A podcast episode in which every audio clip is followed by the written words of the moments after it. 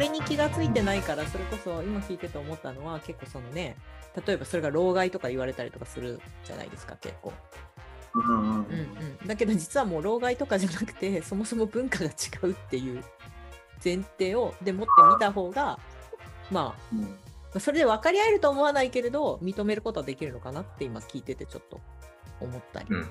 うん僕、コロナが起こった時に、うん各国のコロナ対応の比較検討とかもしてたんですよ。うんうんうん。日本、抜群にコミュニケーションが下手。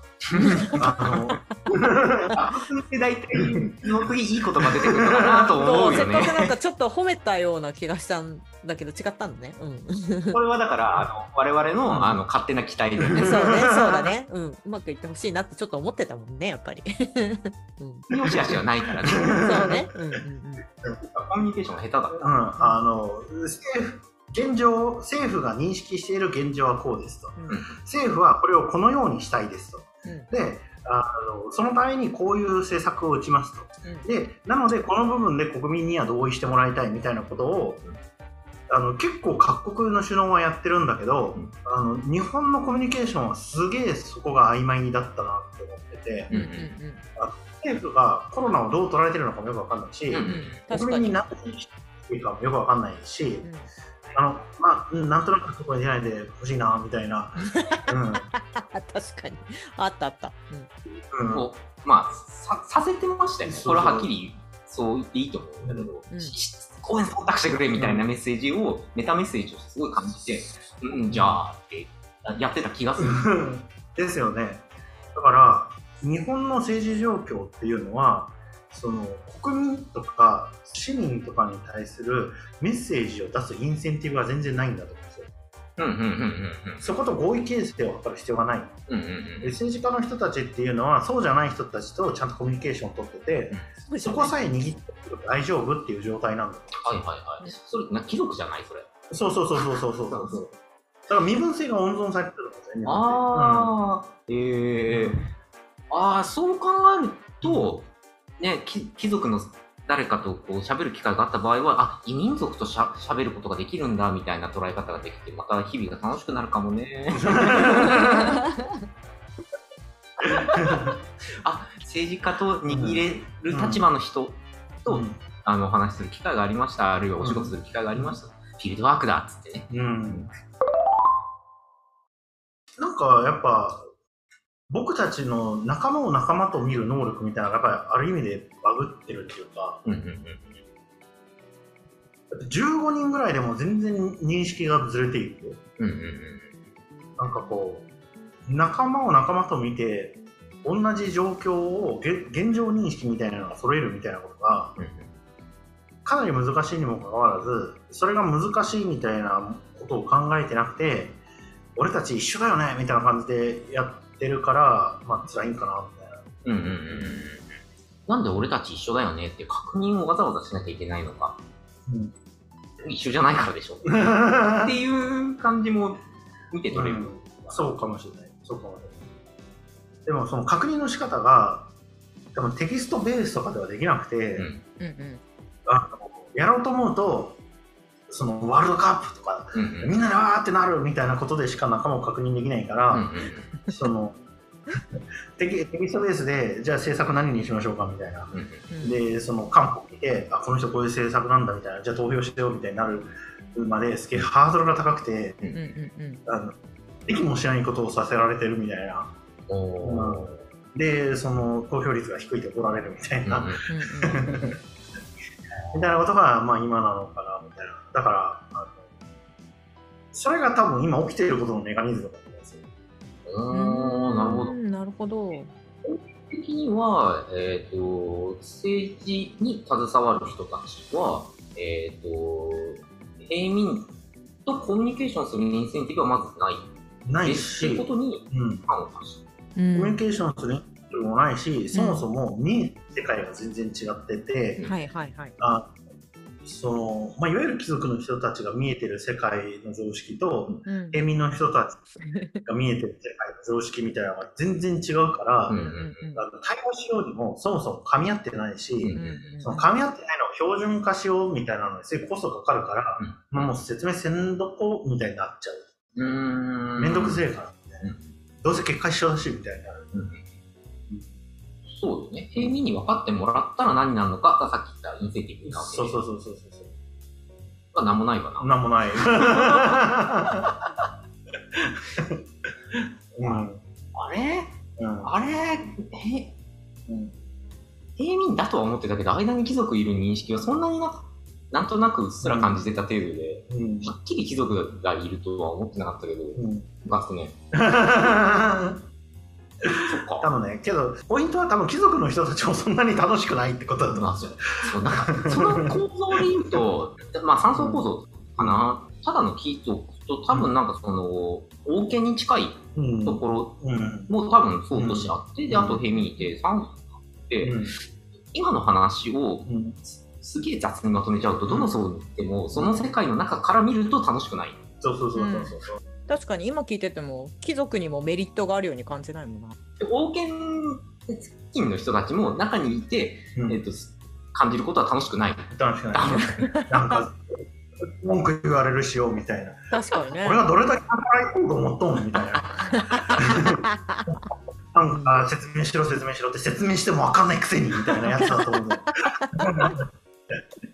これこれ多分あの会社とかでも起きてるんはいですよねはいはいはい。はいはいはい。あうん会社とかでも起きてる、経営陣のマジ経営のトップの方の人たちと取締役とその平社員とかで、うん。ある。がまあのあの取締役の人たちとその部長とか課長級の管理職の人たちとううん。んそれ以外の人たちでうん。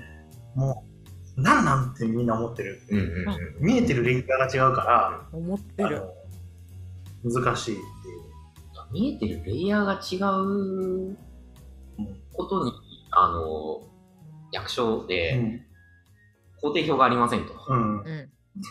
ある程度詳細なスケジュールもありません。うんそれがやばいと思ったのは、やはりそれをやばいと思う、そういうところに目が向く階層にムロさんがいた。そうそうそうそう、うん なるほどね。中に、あの、オフィシャルにこうね、雇用されるって形で入ったんですよ。うん僕僕は前線に投入される立場だから、うん投入される船の中で明らかに聞いてる量と弾薬がち弾薬の量が違うみたいな。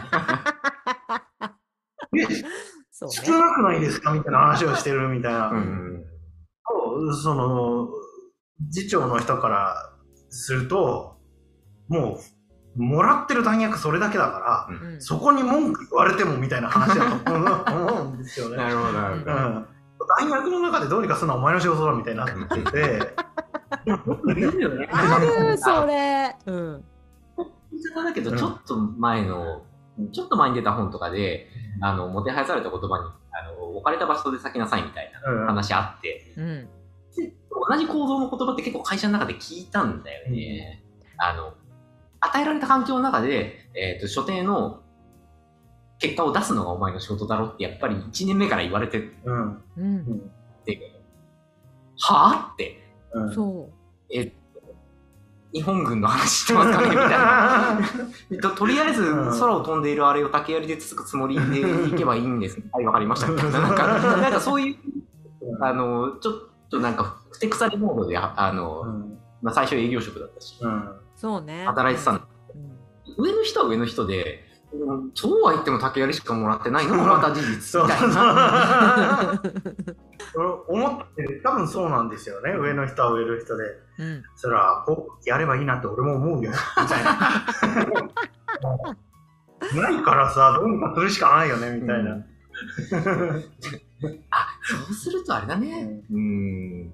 まあ、ただの慰めなんだけど、うんそれがお前の仕事だろみたいな表現以外の表現は発明した方がいいかもな。もっと慰めになるやつ？あのその表現そのものはただの慰めにしかならない。うんはいだけど、言ってることは一緒なんだけど、うん。ひどいねあの。うん。戦闘機を落とすのがお前の仕事だろっていう言い草をうん若い人にすること自体はあんまりなんかね、うんいいいい結果は生まなそうだから、うん。なんか別の言い方は発明した方がいいんじゃないかなって気がした。うんうんなんだろうね、うんその竹槍で、えー航空機が落とせるかゲームだよみたいな。でもその中でやっぱその竹槍で航空機を落とすやつみたいなのが現れて、で、そこからやっぱり、そういるんだよね。うん、何落とすやついるからいるのそうなぜかそういう人が出るんですよね、急に。であいつができるんだからお前らもできるよなみたいな言われ方をされるの。なんか、おそらく、それが能力とかスキルとかっていう言い方するけど、ビジネス界隈の人。ははうん、僕の感覚じゃやっぱナチュラルセレクションだと思うんですよね。あああの、たまたまなんですよ。はいはい。俺もそう思う。ー、うん、私もそう思う。そこナチュラルセレクションなんで、うん。あんま気負わず、竹槍投げようやっていうことを若い子には言った方がいいと思うんで。そんな、結果が出るかどうかをあらかじめうん。決めてかかる。のは、土台無理で、うん。まあ、その追い込みはそろそろ卒業した方がいいよねっていうのは、本当に。あと、あの、似た話で、今年のイグノーベル賞にあったんですよ。あの、才能と偶然、どっちが強いって、うん。成功するにはどっちだって、うん。絶対偶然だをすぐ証明してきたみたいな研究があって、うん。ねあった。あった。まあ、そのテーマ設定そのものは、あの、イグノーベル賞らしいけど、うん。あ、でも本当に、あの、冷めた目で世界を見たら、うん竹槍投げて航空機を落としたやつは、投げた角度とかを全て計算づくでもないし、タイミングもうん。0. 何秒単位で計算してそれをやったんじゃなくて、うん。投げたら結果的に、あの、なんか、航空機のツボ？うん。なんか、なんか、あの、破壊点みたいなとこね。うん。に刺さっただけじゃんっていうのは、あんまり認めたくはないというか、その、ナチュラルセレクションかでうん、セレクトされた人たちにとっては、受け入れがたい事実だから、うん。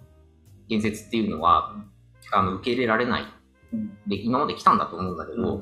まあもうもう冷めた目で見ていいんじゃないの？って感じがする。なんかね、うん。あれだと思うんですよ。その、本当ナチュラルセレクションと一緒で、あ説明すりゃ理由があるっていう話なんだと思うんですよ。うんうんうん。ピンチの私がこういう形をしているのは好みを食べるためだみたいなのは、それはフィン好みを食べようとして変えたわけじゃなくて。結果としてなったんだが、それは好みを食べるためっていう説明になるんだよねっていうので、うんうんうんうん回答を取ったのはあったんだっていうのは、その、それと同じタイプの説明なんだっていうことで、で、あの、それで、まあ人間の場合は、フィンチのくちばしと違って、自分のやり方を変えるってことができるから、はいはい。そうすると、変わる可能性あるよねっていう、同じ環境下だったら適応と変わる可能性があるよねみたいなのは、ある程度妥当性があると思うけど、うんうんうん。あの、まあ、究極的にはナチュラルセレクションなので、うんあんまり気にするなっていう話だと思う。うんうんいや、もう、あの、うん。100%同意。鳥の首が長い話だよ、本当そうそうそうそう。うんそう、マジで。で、ナチュラルセレクションで生き残ったからといって、別にライオンだって、あの、なんていうかな、ライオンだって食物連鎖からは逃れられないみたいなことがあって、うんうんうん。さっき言った、その貴族の人たちとか王権に近い人たちだって、それはそれで苦しみがあるから、うんうんうんうん。変わんねえんだよな、みたいな。うん多分話があって、なんか一つのテーマからどんどん展開しちゃってるけど、なんかどこにいても楽しくないってことだよね、世界って。そう、だから、ど楽しくないよっていう話だと思う。そう。ね、お前は楽しいと思うしかねえんだっていう、あの、すごい辛い話だと そうね。これだから、己が、一個体一個体が己の努力で楽しくなるように、うん。えー認識をうん変化させるっていうのは、まあ、あんまり現実的な話ではなないし、あの、それの方が、あの、良いというか、適応度が高いんだったら、そのような、うんあの、ファンクションが人間にあってもおかしくないなと思う。えー、から、どっちかっていうと、この辛いと思ってること自体に何か必然性があったのかも。っていう可能性はあるかな。あの、後から言う意味としてはね。けど、わかんない。それ、そこをほら、あの、我々の生物学的な進化と社会変化みたいなのタイムラグがあるから、うん。ああそうか僕はただ、今、ラグの最中。そうそうそうそう、狩猟採集のために進化してる我々みたいなのが、あの全然合ってない社会で生きてるから、うんうん。誰も楽しくないんだろうな。うん。うん。うん。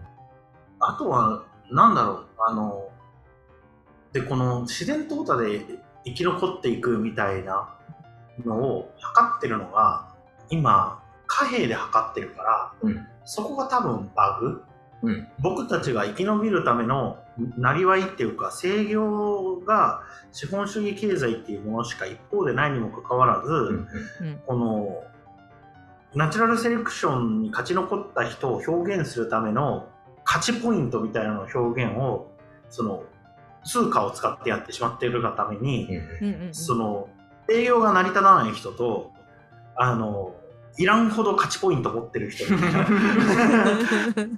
確かにね。はいそうそうそうそう。だからだから賃金とかを変えるんじゃなくて、うん。あの入れ墨を入れる権利をもらえるとかだったら 多分資本主義もっとうまく機能したんだと思うんですよね。なるほどね。ああ、弁当隊生き残った。あの肩にあの入れ墨入れていいよみたいな感じだと、うんあの何か威信を示すためのそうそうそうサインそうそうあのいわゆるディスプレイ動物でデそうそうィスプレイコードに相当する。ディスプレイ貨幣でやってるから、うん。あ 確かに。バイバルのためのシステムを破壊し始めてるみたいな。そうだよな。そうだよな。そうか。相性の悪さが、ちょっと数字っていう便利なものを発明しちゃったせいもあって、過度の単純化しちゃったかもしれないな。この、なんていうの？生殖のための器官と排尿のための器官が同じみたいな、うんあの、一見の悪さを感じた。気持ちは気持ち悪さね。なんで一緒に行ったみたいな。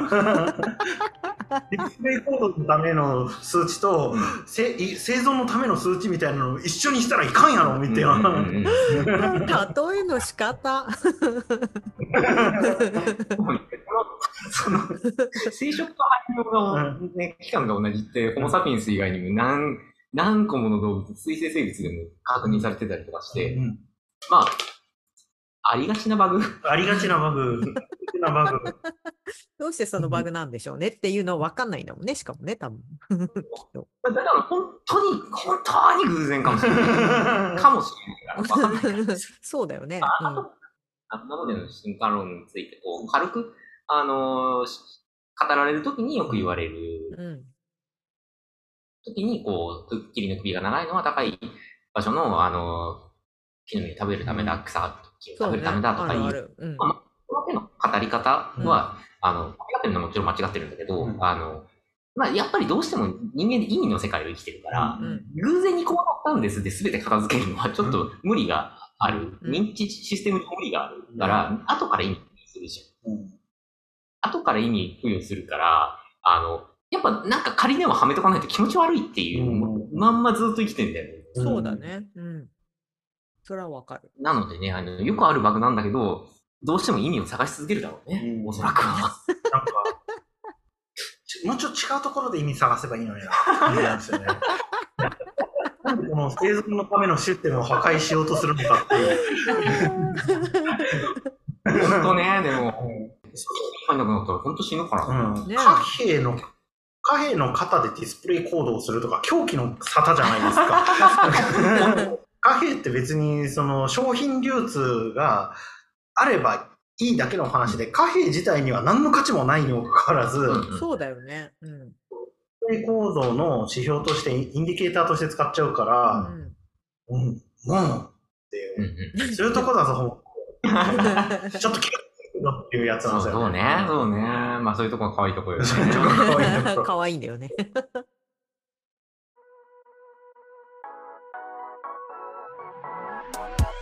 はい、後説です。お久しぶりの後説ですかね。えっと、今回からは室越さんゲスト会を何回かに分けて配信しようかなって感じで、で、内容を確認してって思い出したんですけど、あの、要所要所、ナチュラルセレクション、まあこれ自然選択の意味で、と、進化論をご存知の方は馴染みあると思うんですけど、まあ、えーその環境下で生き残れる、あるいはその有利に振る舞える性質を持ったら、その性質が次の世代にもあの生き残ったり繁殖可能性が高くなるから引き継がれるよ、みたいな、あのそういうコンセプトが、まあ、進化論の根幹にあるんですね。それを発想のもとにして、ナチュラルセレクションっていう例えを何度も出してるんですけど、これ聞いてて思い出したんですけどね。何年ぶりに思い出したんだろう。もう一回大学院に行くぞみたいなことを思い始めた時になんとなく自分のその発想のもととか根幹とかを資料になんとなく一人ブレインストーミングで書き出していた時にあの進化ってどうしても自然選択自然選択って言われるから自然環境を前提とすること多いんですがあの進化的な目線を入れようが入れまいが、まあ、セレクションつまりある性質を持ってると有利である、えー不利である。そのせいで生き残ったり繁殖可能性が左右される。生き残ったり繁殖できるとその性質が次世代に引き継がれる。といったようなプロセスは文化によってもホモ・サピエンスはやっちゃってんじゃねえの？みたいなことを思って、えーそんな言葉あるのかどうか知らないんですけどあの文化的トーターツっていう言葉を勝手にでっち上げて資料を書いてたのをさっき思い出しました。あちなみに自然選択上のそういう圧のことを、えー漠然とトーターツっていうわけなんですけどまあなんで自然的トーターツと文化的トーターツというかまあその2つがホモ・サピエンスには同時にかかっちゃってんじゃねえのって思ってたみたいなあのを思い出しました。あ論文にするかどうか知らないです。じゃあ業務連絡をします。番組の感想とか、ハッシュタグ、毒薬でつぶやいてくれたら見ております。いつもありがとうございます。それと、直接お便りいただけたりする方は、概要欄に Twitter アカウント、メアドと記載ありますんで、そちらまでお願いします。毒にも薬にもならないラジオ、毒薬は毎週月曜日に配信予定です。また毒薬処方しときますね。さよなら。